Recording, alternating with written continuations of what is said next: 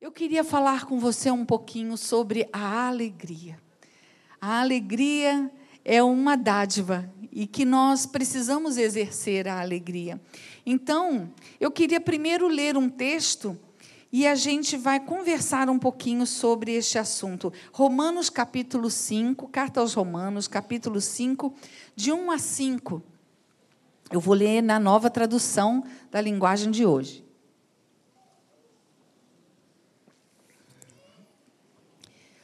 Romanos, carta aos Romanos, se levantaram. Então vamos todos nos levantar para termos uma atitude de honra à palavra do Senhor.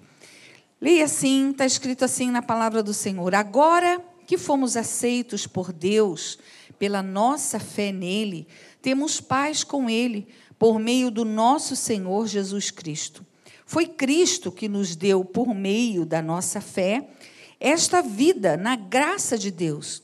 E agora continuamos firmes nessa graça e nos alegramos na esperança de participar da glória de Deus.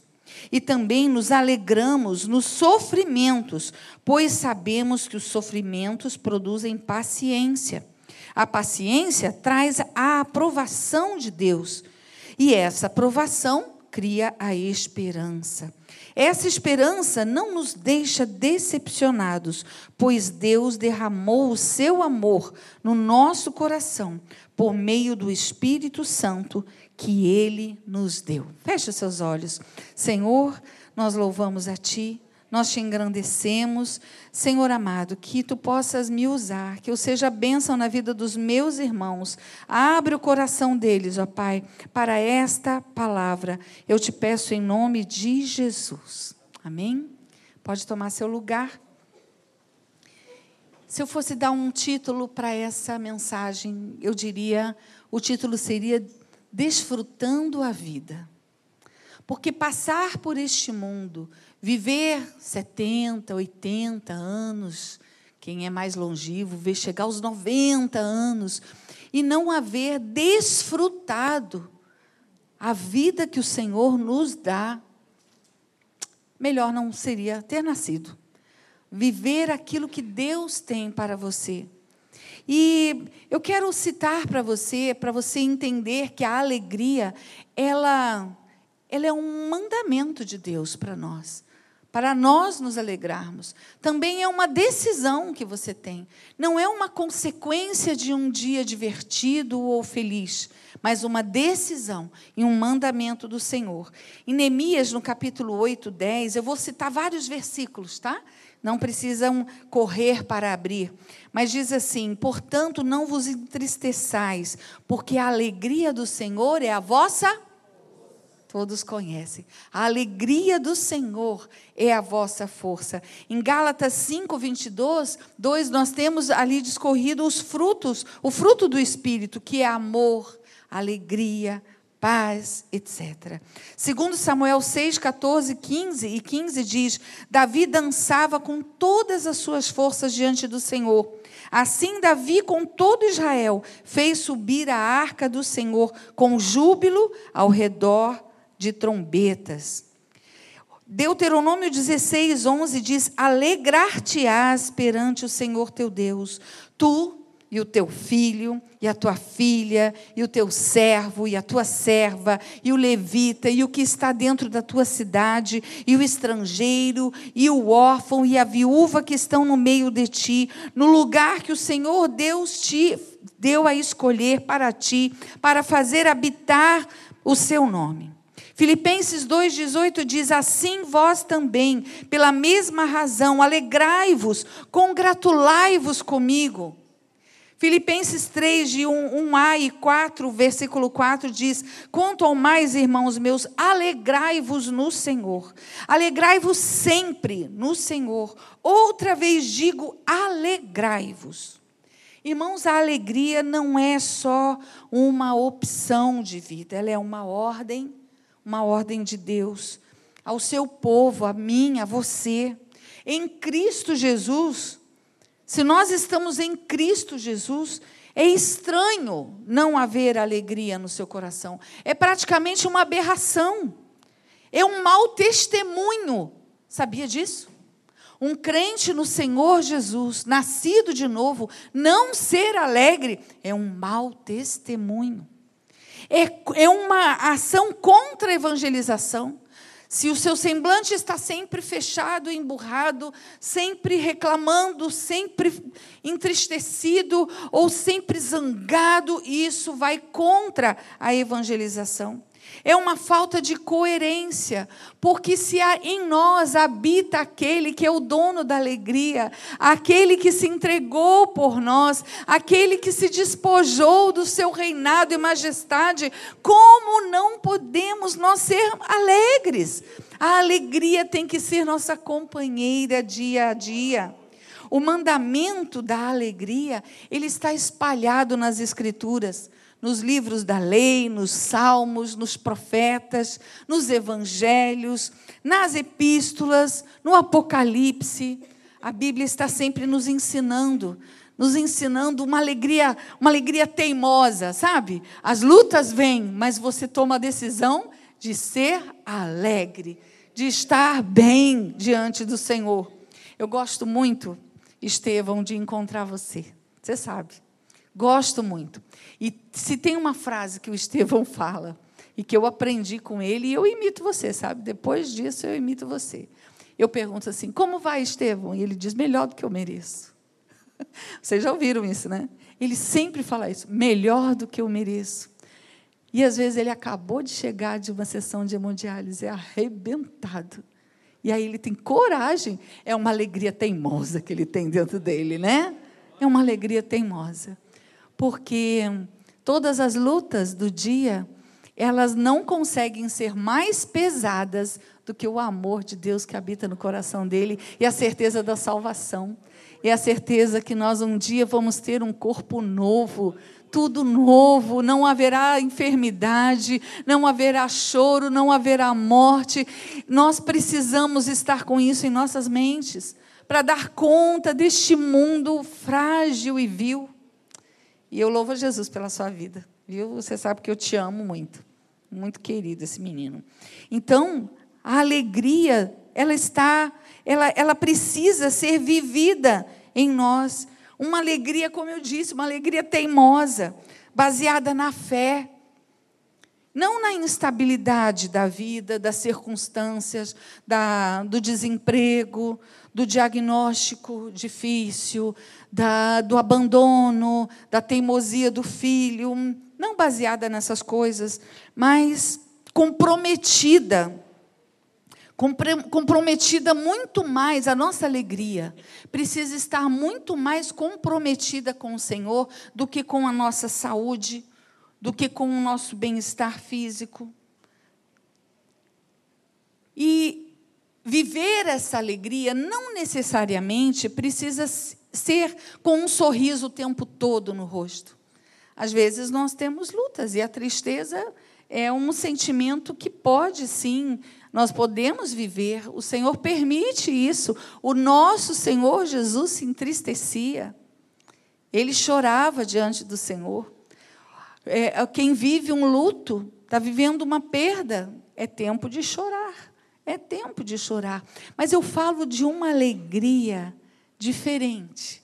É uma alegria na alma, profunda. Mesmo você vivendo um dia triste, esta alegria que eu estou falando, ela está lá, dentro de você, plantada dentro de você. Afinal, você tem o Senhor Jesus. E nós precisamos compreender um pouco mais a respeito desta alegria que a Bíblia fala.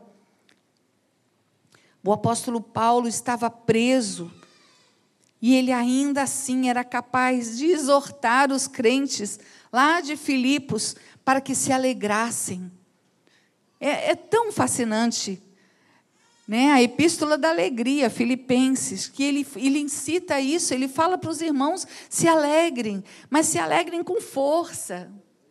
Alegria é uma decisão. Eu me lembro, irmãos, quando nós é, passamos um tempo lá no campo missionário no Uruguai, eu e Ari éramos bem jovens. Eu fui para lá, eu tinha 22 anos, e o Ari tinha 27, ele já era pastor. E, e lá conhecemos uma irmã, a irmã Pereira, Hermana Pereira. A irmã Pereira, ela era cega, idosa e sozinha na vida. Não, não se casou, não teve filhos. Os irmãos dela, os pais já haviam morrido, os irmãos também. Ela era uma idosa e vivia sozinha. A casa dela era feita de madeira, só tinha dois cômodos. Um único cômodo com, vamos dizer, três por três. Era essa a casa dela e um cômodo de fora, que era o banheiro. E a casa dessa senhora, de, de madeiras, de tábuas, tinha entre tábuas e outras a espessura, o vão de um dedo, assim, assim, ou seja, um centímetro e meio. E às vezes a gente via ela lá dentro. A telha era de zinco. E você sabe que o Uruguai ele é 8 ou 80 na temperatura. Ou é aquele frio abaixo de zero, ou é um calor, um calor no estilo Bangu, sabe? Muito quente, muito quente. Irmãos, era comum quando a gente chegava lá, não tinha como avisar que a gente ia visitá-la.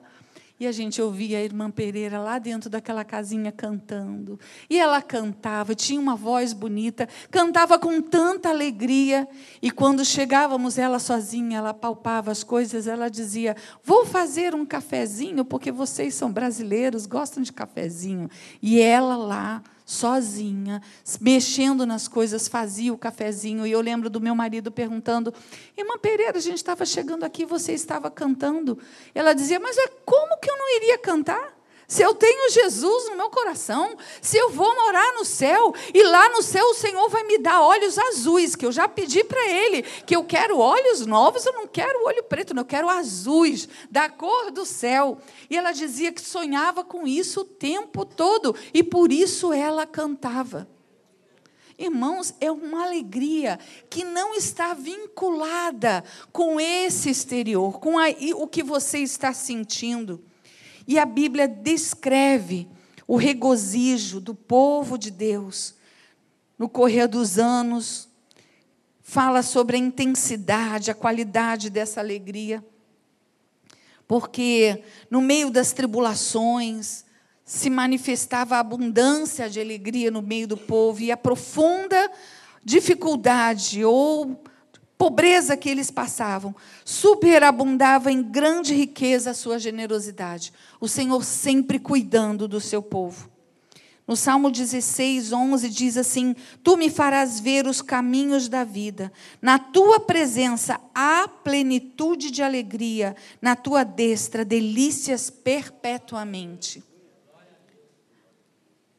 1 Pedro capítulo 1, versículo 8 diz: A quem não havendo visto, a mais, no qual não vendo agora, mas crendo, exultais de alegria indizível e cheia de glória. Isaías 51, 11 diz: Assim voltarão os resgatados do Senhor e virão a Sião com júbilo Júbilo é alegria intensa, e perpétua alegria lhes coroará a cabeça. Quem está na ordem da ver, na origem da verdadeira alegria, irmãos? Você sabe? Quem está na, na, na origem dessa alegria? Nós sabemos, é o Senhor Jesus, é a presença do Espírito Santo. Como é bom, como é bom depender do nosso Deus.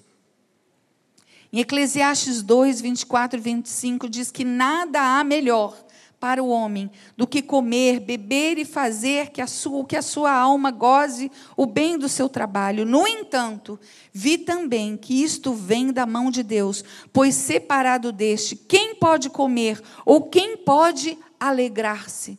Mesmo que você tenha dinheiro, mesmo que você tenha posses, que você tenha viajado para o lugar mais lindo, tudo quem te dá é o Senhor. Você não pode ter alegria longe do Senhor, pois as alegrias deste mundo são passageiras, são efêmeras, elas duram aquele momento e passa.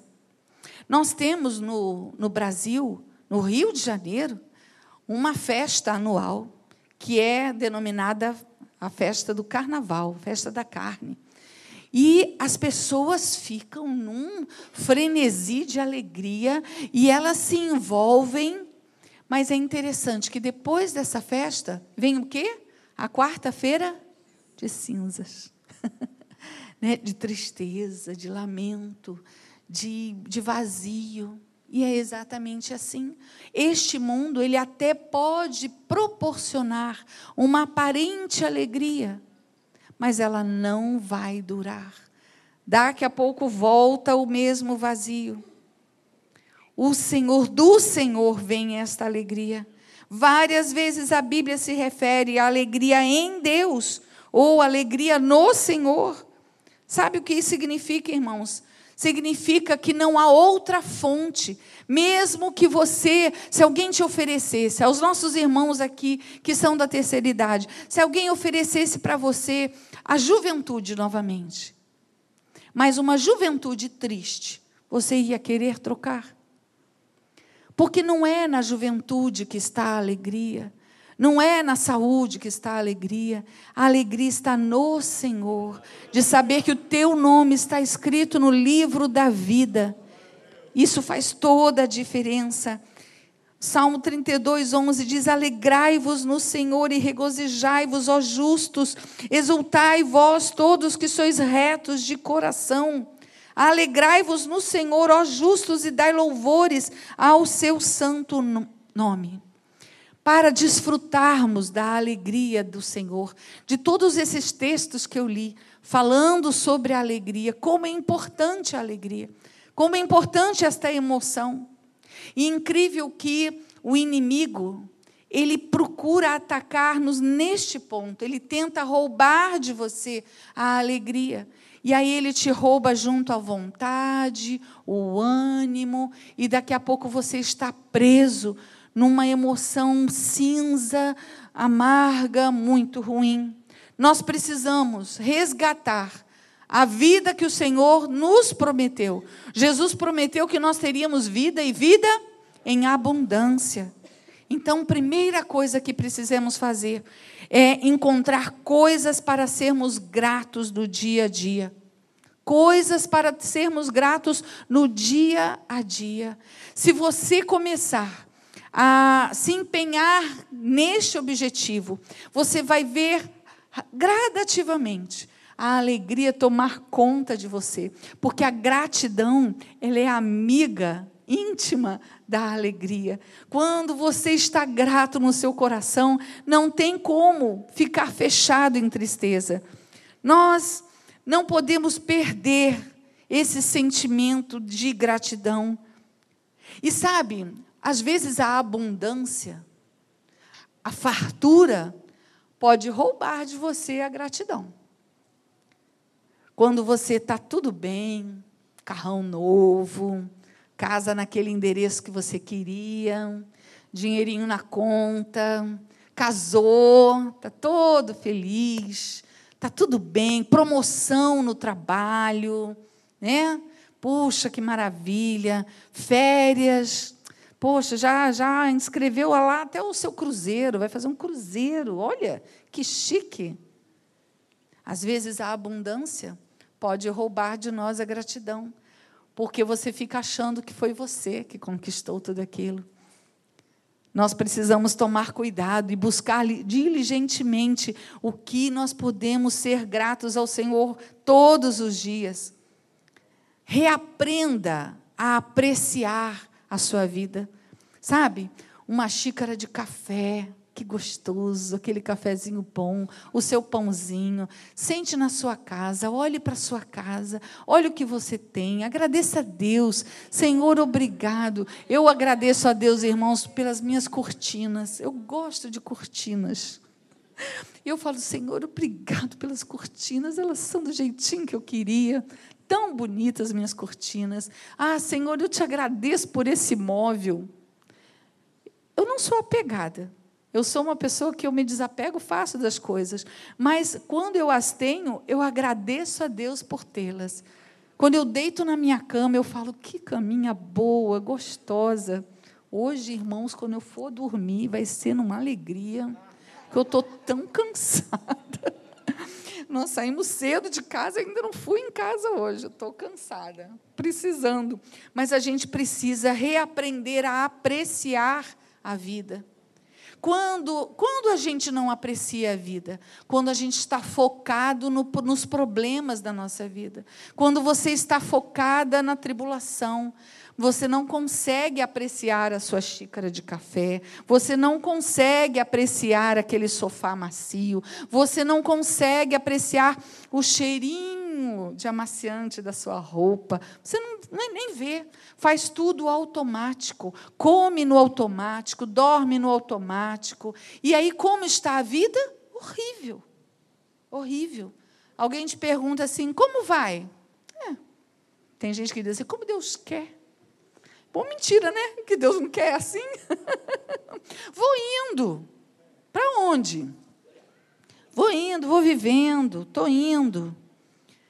Reaprenda a apreciar a vida, aprecie a liberdade que nós temos, que você tem. Olha que bênção, irmãos, nós estamos aqui reunidos, não tem ninguém apreendendo nossas Bíblias. Vamos aplaudir o Senhor. Senhor, muito obrigado porque o nosso país ainda é livre. Não sei por quanto tempo, mas ainda é livre. A gente carregar nossa Bíblia, você pode ler a sua Bíblia onde você quiser, ouvir a sua Bíblia onde você quiser.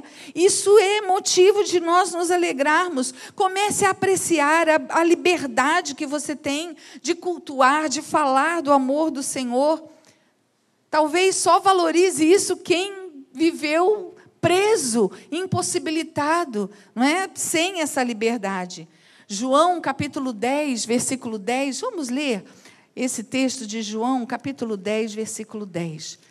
Olha só que coisa mais maravilhosa. João 10, 10 diz assim: O ladrão vem somente para roubar, matar e destruir. Aí diz o quê? Eu vim para que tenham vida e a tenham em abundância. Gente, eu acho esse versículo, eu, eu dou risada quando eu leio esse versículo, sabe do quê? Porque ele está falando que o ladrão, que é o inimigo, ele veio matar, roubar, roubar, matar e destruir. Aí Jesus quebra a cara dele, que ele diz: Eu vim Maravilha. Mas eu vim. Jesus sabe o que ele faz? Ele interrompe aquilo que o diabo estava tentando fazer. O diabo vem para isso, mas o Senhor veio. Eu vim para que tenham vida e a tenham em abundância. É para você viver alegre. A luta é grande, a tribulação é grande, mas vai passar. Por quê? Porque Jesus veio. Jesus veio para acabar com os planos do maligno. Ele veio, Jesus pisou na cabeça de Satanás. Como diz um pastor amigo nosso, o diabo tem uma marca aqui, assim, ó, uma tatuagem de uma pegada na cara dele.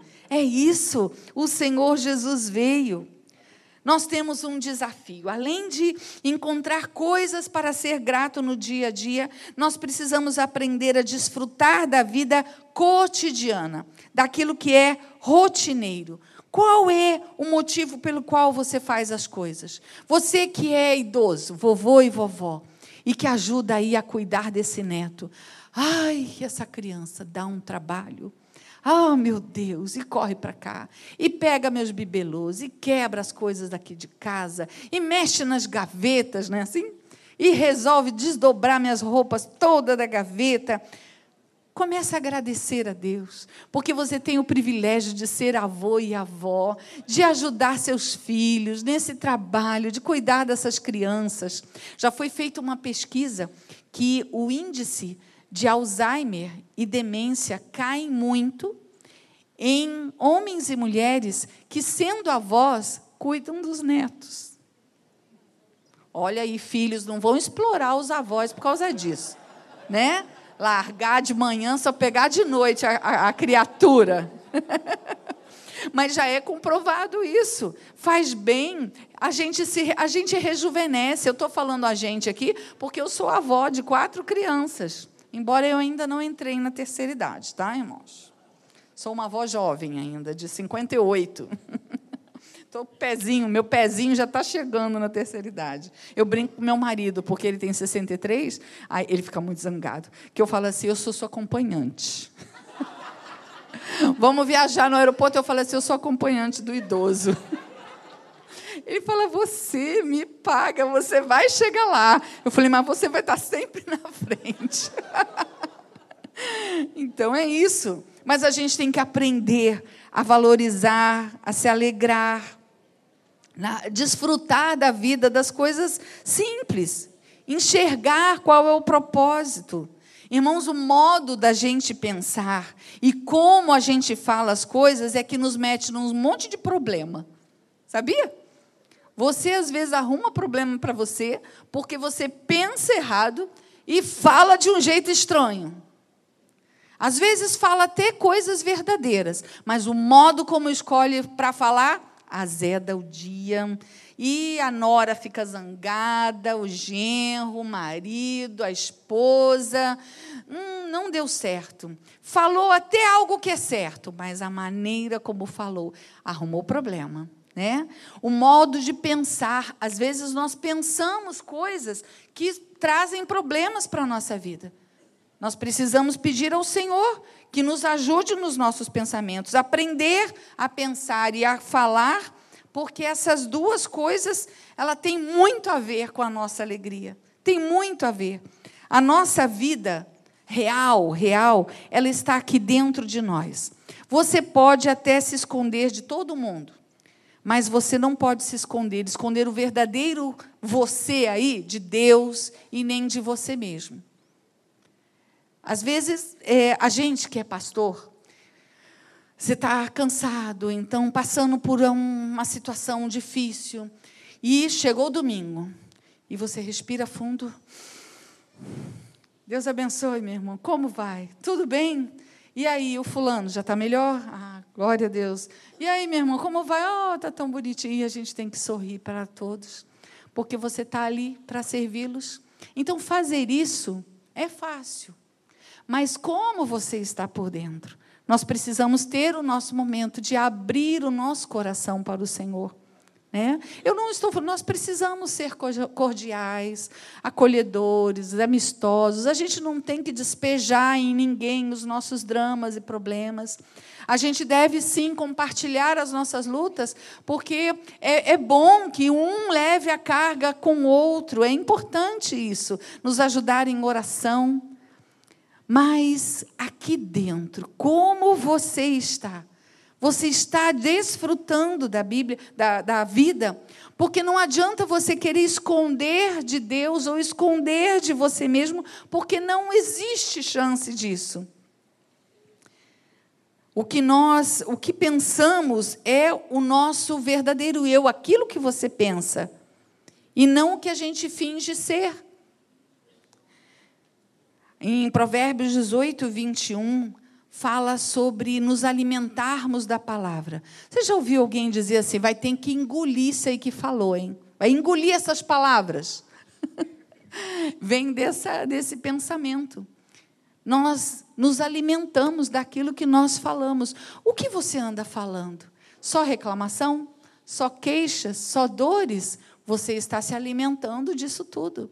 Traga para os seus lábios coisas boas, palavras de bênção, sabe? Eu vi um vídeo outro dia desse, muito interessante. E lá nesse pequeno vídeo falava assim: abençoe as pessoas da sua casa.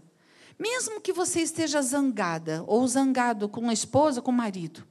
Mas quando for sair, Levante a sua mão e diga: eu, eu oro a Deus que você tenha um dia abençoado, proveitoso, que Deus te guarde, que Deus te guie, que você se alegre, que você seja usado por Deus, que o Senhor amado prepare pessoas boas para encontrar com você nesse dia, que os problemas que você for receber para resolver sejam resolvidos, que Deus te dê ideias, criatividades. Irmãos, é tão bom você abençoar outras pessoas, manifestar bênçãos para alguém, para o seu filhinho. Senhor amado, eu oro pelo meu filho e abençoo a vida dele, que ele vá aqui para a escolinha e que ele seja bênção, que ele não morde o amiguinho, que ele não chute o amiguinho, que ele obedeça a professora. Né? Tem umas crianças que têm a fase de morder.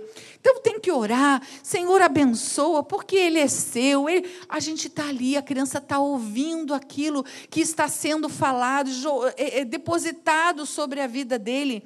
Nós precisamos ver como a gente pensa e como a gente fala. Porque nós nos alimentamos daquilo que nós falamos. Você precisa orar para saber o que, que está bloqueando a sua alegria. A gente ora errado. A gente fica pedindo que o Senhor, Senhor, alegra meu coração. Irmãos, você já entregou a sua vida a Jesus. Aqui nesse auditório, todo mundo aqui já é convertido. Nós não temos visitante. Então, acredito que são todos da casa. Você já entregou a sua vida ao Senhor Jesus. Quando Jesus foi morar com você, ele levou tudo que ele tem de bom dele. E a Bíblia diz que o Senhor Jesus, ele é paz, ele é alegria, ele é fonte de vida. Então você tem. Então você tem que orar para saber o que, que está bloqueando essa alegria. Os inimigos dos israelitas, eles usavam uma estratégia na época para prejudicar os seus inimigos. Eles enchiam os poços de água desses inimigos com pedras, dos israelitas com pedras, para que eles não pegassem água. E a água era um bem preciosíssimo, né, aonde eles estavam. Vamos pensar que nós somos poços, poços de água. O inimigo, ele vem e ele fica jogando pedras dentro do, deste poço que é você, que sou eu. Pedras de amargura, pedras de ciúmes, de inveja, pedras de preocupação, grandes pedras de culpa, enfia lá naquele poço. Olha, fica tudo bloqueado, o poço bloqueado. Ao invés de você ficar orando para que Deus te dê alegria, ah, me dê paz, me dê alegria, pense assim: o que está bloqueando que eu não estou conseguindo viver o fruto do Espírito, porque o Espírito Santo habita em mim. E se ele habita em mim, essas coisas já estão em mim. Eu preciso então viver, desfrutar a vida. E ore, peça ao Senhor para te mostrar e que o Senhor tire uma a uma.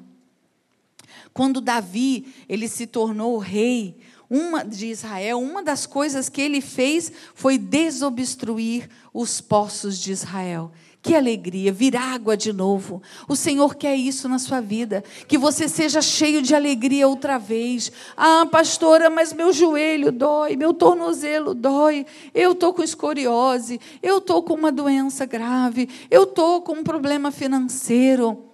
Eu estou falando de algo que vem da profundeza do seu ser, da certeza que de quem você é. Você é filho amado do Senhor, ovelhinha do pasto do bom pastor. Ele ama você, ele escolheu você. Se só existisse você neste mundo, ainda assim, Jesus viria para morrer por você. E isso é maravilhoso. Então nós precisamos orar desta forma. Ah, meus irmãos, que palavra maravilhosa, que palavra abençoada para nós, né? O que a palavra do Senhor nos fala. Eu gosto de tem um provérbios muito bonito, deixa eu achar aqui, Provérbios capítulo número 27. Provérbios não, 23, perdão. Provérbios 23 diz assim: isso aqui é muito verdade. Provérbios 23, 7. Porque como imagina em sua alma, assim ele é. Se você se imagina perdedor, fracassado, sem coragem, assim você será. Se você se imagina triste, insignificante, inexpressível, assim você será. Então, contrário também é verdade. Comece a pensar: eu sou filho do Deus Altíssimo, eu sou uma mulher especial, eu tenho dentro em mim a Trindade, eu tenho dentro em mim a presença do Espírito Santo, em mim rios de águas vivas jorram para outras pessoas.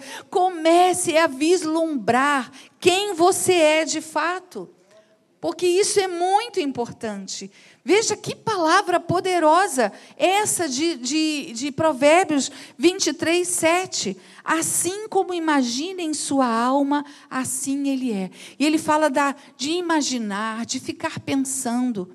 Às vezes nós gastamos tempo imaginando coisas ruins, imaginando que não vai dar certo. Talvez você já tenha vivido isso, ó, imaginar até o diálogo entre você e outra pessoa. Você fala aqui, a pessoa lá e você rebate. Já fez isso?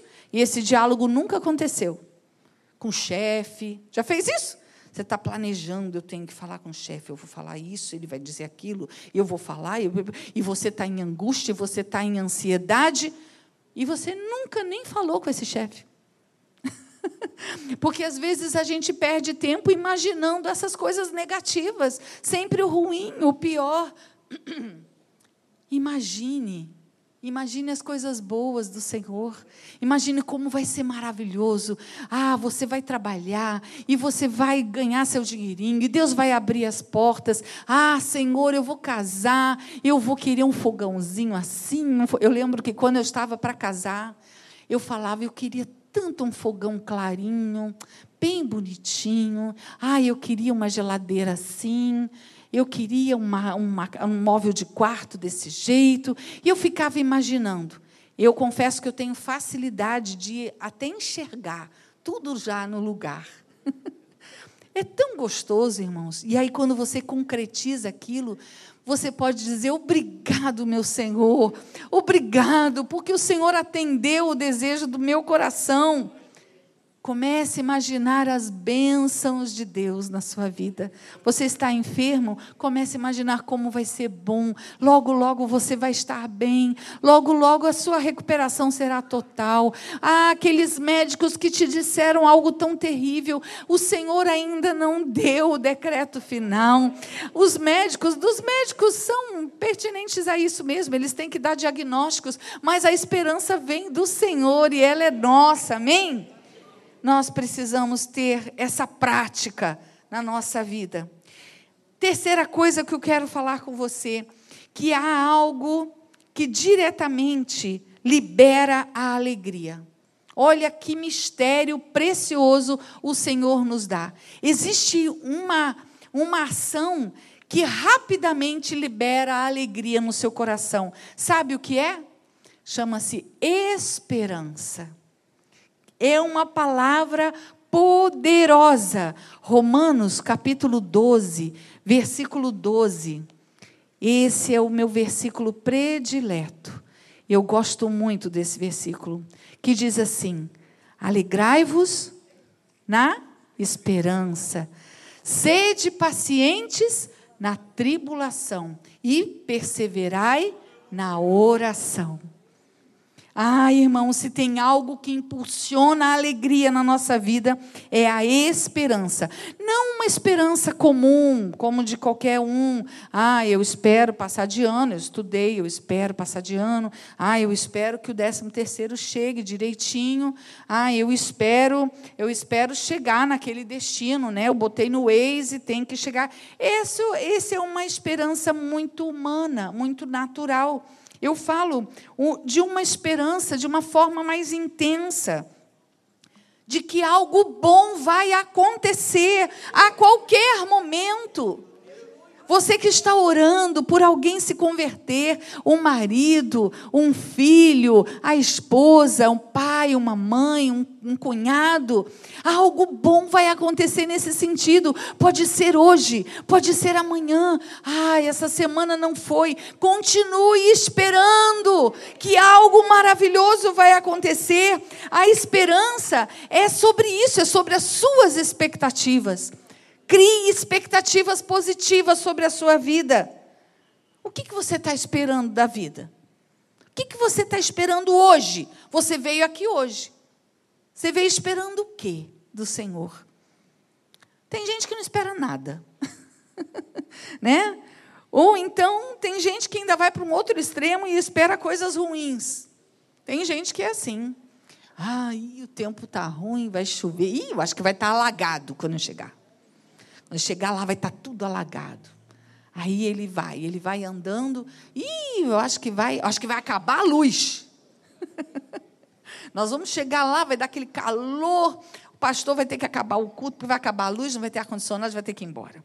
Tem gente que está sempre esperando coisas ruins. Meus irmãos, isso não é bom, não. Tem que orar a respeito disso. Tem alguma coisa errada. Nós precisamos exercitar a esperança em Cristo Jesus por coisas boas. Porque o Senhor nos prometeu uma vida em abundância. Temos lutas? Temos. Mas aí a gente persevera na tribulação e continua avançando. É possível que pessoas que tenham vivido tantas dificuldades, tantos medos, alguns traumas, ele tem até medo de ter esperança porque sempre viveu tantos problemas. Então, ele, como ele não quer se decepcionar novamente, ele prefere não ter esperança de coisas boas. Mas a esperança é necessária até mesmo para nós termos fé. A falta de esperança não nos deixa abrir, nos abrir para algo bom do Senhor. Já a esperança intensa, aquela esperança agressiva, ela trabalha em nós essa fé para algo bom que vai acontecer conosco. O Senhor tem coisas boas na nossa família. E eu não estou falando de riquezas, bens, eu estou falando da paz que emana do Senhor, eu estou falando do cuidado de todo dia do Senhor. Às vezes a saúde não vem, a cura não vem, mas o cuidado do Senhor, ele vem todo dia, todo dia o Senhor manda o cuidado dele. Então, meus irmãos, nós precisamos nos livrar dessas pedras que estão entulhando a nossa, o nosso eu, o nosso ser, e impedindo que a esperança, que a alegria brote. Eu li aqui nesse texto de Romanos 5, capítulo 5, e o versículo de 2 a 5 diz: Foi Cristo quem nos deu, por meio da nossa fé, esta vida na graça de Deus. E agora continuamos firmes nessa graça e nos alegramos na esperança de participar da glória de Deus. Você tem ideia do que nos aguarda lá no céu? Eu digo para você, você não tem ideia, porque a Bíblia diz que olho não viu, coração não sentiu, ninguém sabe, ninguém imaginou. É algo tão maravilhoso, tão esplendoroso, é tão formidável. Nós temos algo algo maravilhoso para participar com o nosso Deus na glória. E diz assim: "E também nos alegramos nos sofrimentos". Oi? Como assim? Nos alegramos nos sofrimentos, pois sabemos que os sofrimentos produzem paciência. O Senhor nos faz resilientes, nos faz é, tranquilos, calmos no meio da tribulação. Só uma pessoa que tem a esperança cravada ali na pessoa de Jesus pode ter paz e paciência e calma no meio do dia difícil. E nós, eu estou falando de algo que é real, não é utopia. Ah, irmãos, essa palavra glória, né, muitas versões fala da glória a glória de Deus, ela significa a manifestação de toda a excelência de Deus. Eu fico, eu fico tentando, assim, imaginar. Eu, eu já tive a oportunidade de viajar no, no, e fui visitar a Disney. E eu fui naquele, naquele é, parque que tem o castelo da princesa. E tem um momento no final do dia Desculpa, eu vou dar um spoiler, talvez você esteja indo lá. Mas são fogos, e tem imagens holográficas no, no castelo, que ele muda de cor, que tem. Mas é tão lindo, é tão exuberante. E eu lembro que nós estávamos lá olhando aquilo tudo. E eu, eu e meu marido, meu marido falou assim: pensar que lá no céu vai ser muito melhor do que isso aqui. Eu falei, meu Deus, porque toma conta de você, aquela, aquelas luzes, as músicas, aquilo tudo tão bonito. Existe uma, uma glória tão exuberante, tão maravilhosa, que nós vamos conhecer, que são as excelências do nosso Deus. Nós podemos nos alegrar que veremos a manifestação do Senhor em nós. Não desista dos seus sonhos, não desista daquilo que você tem clamado ao Senhor. Seja cheio de alegria, apesar das lutas e tribulações, ou até da rotina pesada do seu dia a dia. Pense o seguinte: eu vou me alegrar diante desta luta, porque eu sei que ela vai produzir algo bom em mim. Você sabe quantas coisas lá fora tentam roubar a nossa alegria todos os dias? Todos os dias. É no trânsito, às vezes é uma palavra mal falada dentro de casa, uma cobrança, é um colega de trabalho. Sabe quem são? São os sugadores da alegria. Existem pessoas que sentem prazer em ver o quão chateado pode deixar o outro. Eu lembro de um homem que ele disse isso para mim. Ele falou assim: eu, eu, eu gosto de deixar a pessoa constrangida. Eu falei: Nossa. Falei: É, eu gosto de deixar a pessoa sem graça. Falei: Meu Deus. Eu gosto de deixar a pessoa desconcertada com aquilo que eu falei. Isso não é bom, isso é maligno, isso não vem de Deus, é doentio. Nós podemos nos alegrar nos nossos problemas, meus irmãos, se nós soubermos que Deus vai usá-los para fazer algo bom para nós e em nós. Eu estava conversando com alguém e, e a gente estava falando sobre essa doença da mente, o Alzheimer, que muitos idosos têm sido acometidos. E essa é, doença é uma doença degenerativa que vai roubando a memória daquela pessoa, a memória da, da, vida, memória recente, a memória antiga, vai roubando a memória funcional, ele já não sabe mais como fazer as coisas. E alguém pode dizer, mas tem algo bom no Alzheimer? E eu conheci um, um Instagram de uma mulher que o título é O Lado Bom do Alzheimer. O bom do, do Alzheimer. Eu falei, mas o que, que tem de bom? E a, ela conta que a mãe dela perdeu o seu filho de 14 anos. O filhinho de 14 anos morreu. E daquele dia em diante, aquela mulher viveu uma tristeza sem fim, sem fim. Chorava todos os dias, lembrava todos os dias, não tinha o que ela fizesse. Mesmo uma coisa muito legal e maravilhosa, ela se lembrava daquele filho que ela havia perdido, porque era uma dor muito profunda. E aí, no envelhecimento dela, ela apresentou, desenvolveu Alzheimer. E aquilo foi avançando. Até que a filha reparou que a mãe não falava mais do filho. Ela esqueceu que tinha tido aquele filho. Ela esqueceu aquela dor. E aquela filha disse assim: Isso foi bom para minha mãe. Pelo menos agora ela não está sofrendo mais. Quando ela conversa com a sua mãe, ela pergunta: Quantos anos você tem? Ela diz: Dez. Dez anos você tem? Uma senhorinha de 80 anos. Eu tenho dez anos. E o que, que você faz? Eu sou a bonequinha do papai. Voltou no tempo. E ela canta, e ela ri. E essa filha diz assim: tem algo bom no Alzheimer. Aí você fala: como pode? No sofrimento tem algo bom, porque o Senhor está forjando em você algo que Ele quer usar, algo que Ele quer fazer. Nós precisamos aguardar isso, porque o Senhor, é, Ele é o único, irmãos, que pode transformar maldição em bênção. Ele é o único que pode transformar uma dor profunda em alegria. A dor de uma viúva, de ter perdido seu esposo, será que ela pode encontrar alguma alegria? Tem alegria na viuvez? E eu me lembro de uma viúva dizendo assim: eu achei algumas coisas alegres. Ela, o quê? Eu vou aonde eu quero agora. Eu é, eu como o que eu quiser. Se eu quiser viajar, eu vou. Se eu não quiser ir para algum lugar, eu vou. Eu, eu faço o que eu quiser.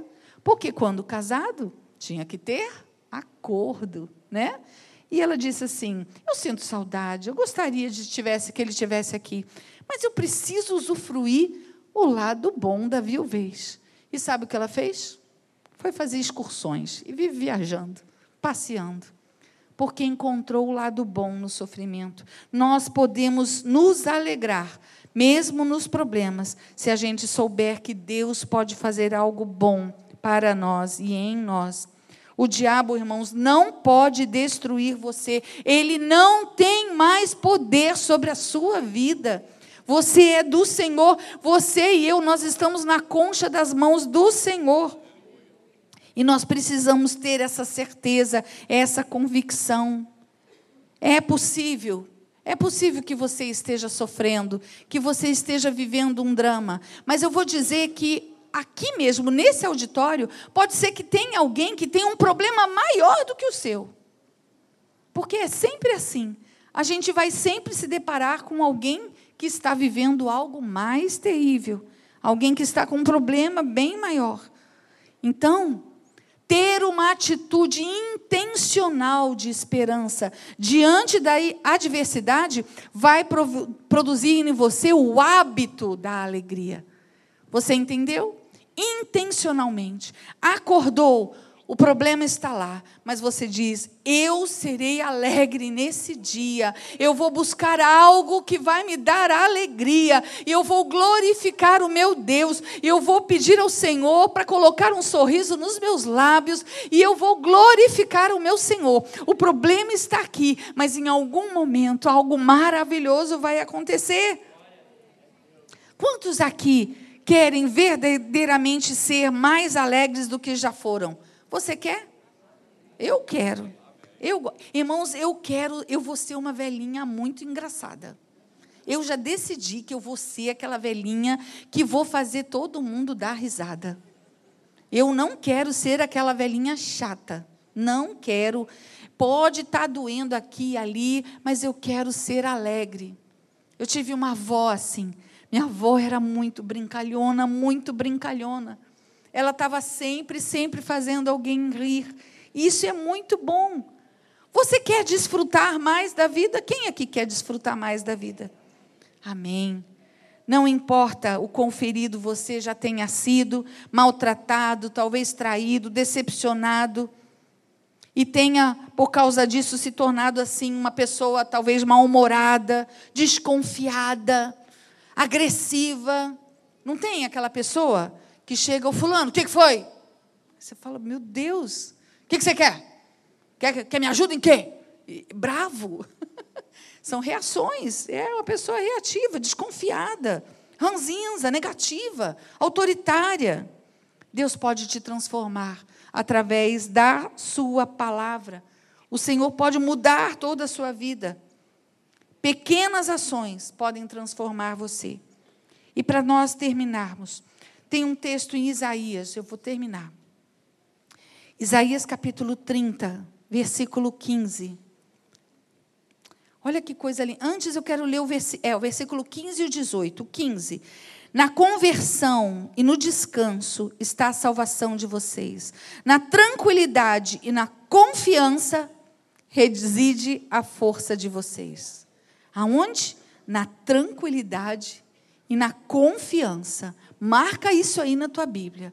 E fala assim: Senhor, eu quero isso aqui. Eu quero isso aqui. Na conversão e no descanso está a salvação, e na tranquilidade e na confiança reside a minha força. Eu quero isso aqui. Não quero viver mais essa vida louca. Versículo 18: Por isso o Senhor espera para ter misericórdia de vocês, e se levanta para se compadecer de vocês, porque o Senhor é Deus de justiça, bem-aventurado todos os que nele esperam. Irmãos, o Senhor, nós temos um Deus que ele espera, ele espera, sabe o quê? O melhor momento para te abençoar. Então não murmure, falta pouco. O Senhor está vendo qual vai ser o melhor momento para te abençoar e para ter misericórdia de você. E a Bíblia diz que ele se levanta. Que Deus, quem se levanta por você nesse mundo? Tem algum político que se levanta preocupado com você? Tem algum diretor de empresa que se levanta? Alguém já te ligou, um gerente de banco, já te ligou dizendo que está preocupado com você? Ninguém.